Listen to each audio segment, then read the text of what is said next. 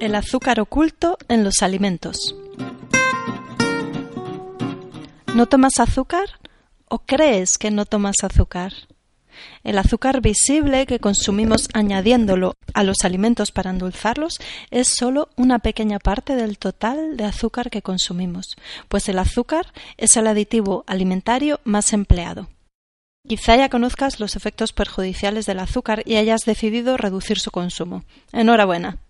Pero, lo siento, aunque intentes evitar el azúcar, presta atención, pues el azúcar visible que consumimos añadiéndolo a los alimentos para endulzarlos es solo una pequeña parte del total que consumimos.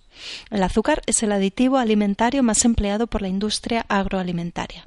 Para que te hagas una idea, más del 50% del azúcar consumido al año en Europa está incluido en los alimentos.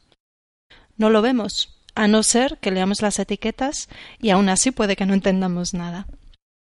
El azúcar se encuentra en la mayoría de los alimentos procesados refrescos, helados, pasteles, yogures, chocolates, cereales de desayuno, zumos de frutas, mermeladas, pan de molde, conservas, embutido. A veces contienen azúcar en cantidades muy elevadas. Te pongo algunos ejemplos. Un vaso de Nesquik tiene el equivalente a siete terrones y medio de azúcar. Y para los que sois de colacao, tranquilos que ganáis. El 85% del colacao es azúcar. Un yogur azucarado tiene el equivalente a 6 terrones de azúcar. Un vaso de refresco de cola tiene el equivalente a 5 terrones de azúcar. La mitad de una galleta Oreo es azúcar. Y algo que mucha gente desconoce, las conservas de verduras y los embutidos, como el jamón cocido, la pechuga de pavo, la mortadela, el chopet, etc., contienen azúcar, uno de los conservantes más utilizados. Por eso es imprescindible leer las etiquetas.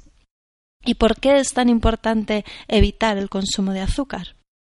Principalmente porque hay una relación directa entre el consumo de azúcar y el desarrollo de obesidad, por cada lata de refresco que se consume al día, el riesgo de padecer obesidad aumenta en un 60%. Por cada refresco de cola que te bebes, aumenta la probabilidad de que desarrolles diabetes en un 85%. Y eso, teniendo en cuenta las consecuencias que la obesidad tiene para la salud y la economía, es muy grave. Las personas con sobrepeso y obesidad tienen más riesgo de padecer hipertensión arterial y enfermedad cardiovascular, hipertrigliceridemia e hipercolesterolemia, o sea, la elevación de grasas en sangre, diabetes, estrías cutáneas, micosis de pliegues cutáneos, dificultad respiratoria, asma, apnea del sueño, problemas de huesos y articulaciones, problemas digestivos, infertilidad, cáncer y muerte prematura.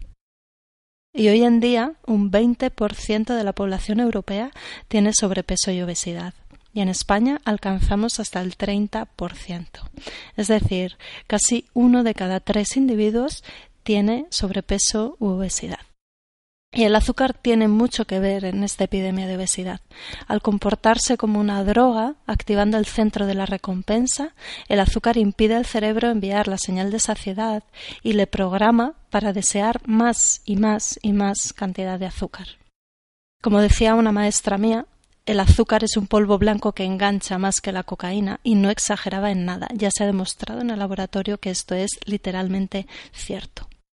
¿Y ahora que sabes esto? ¿Vas a dejar de consumir azúcar o vas a seguir creyendo que no tomas azúcar?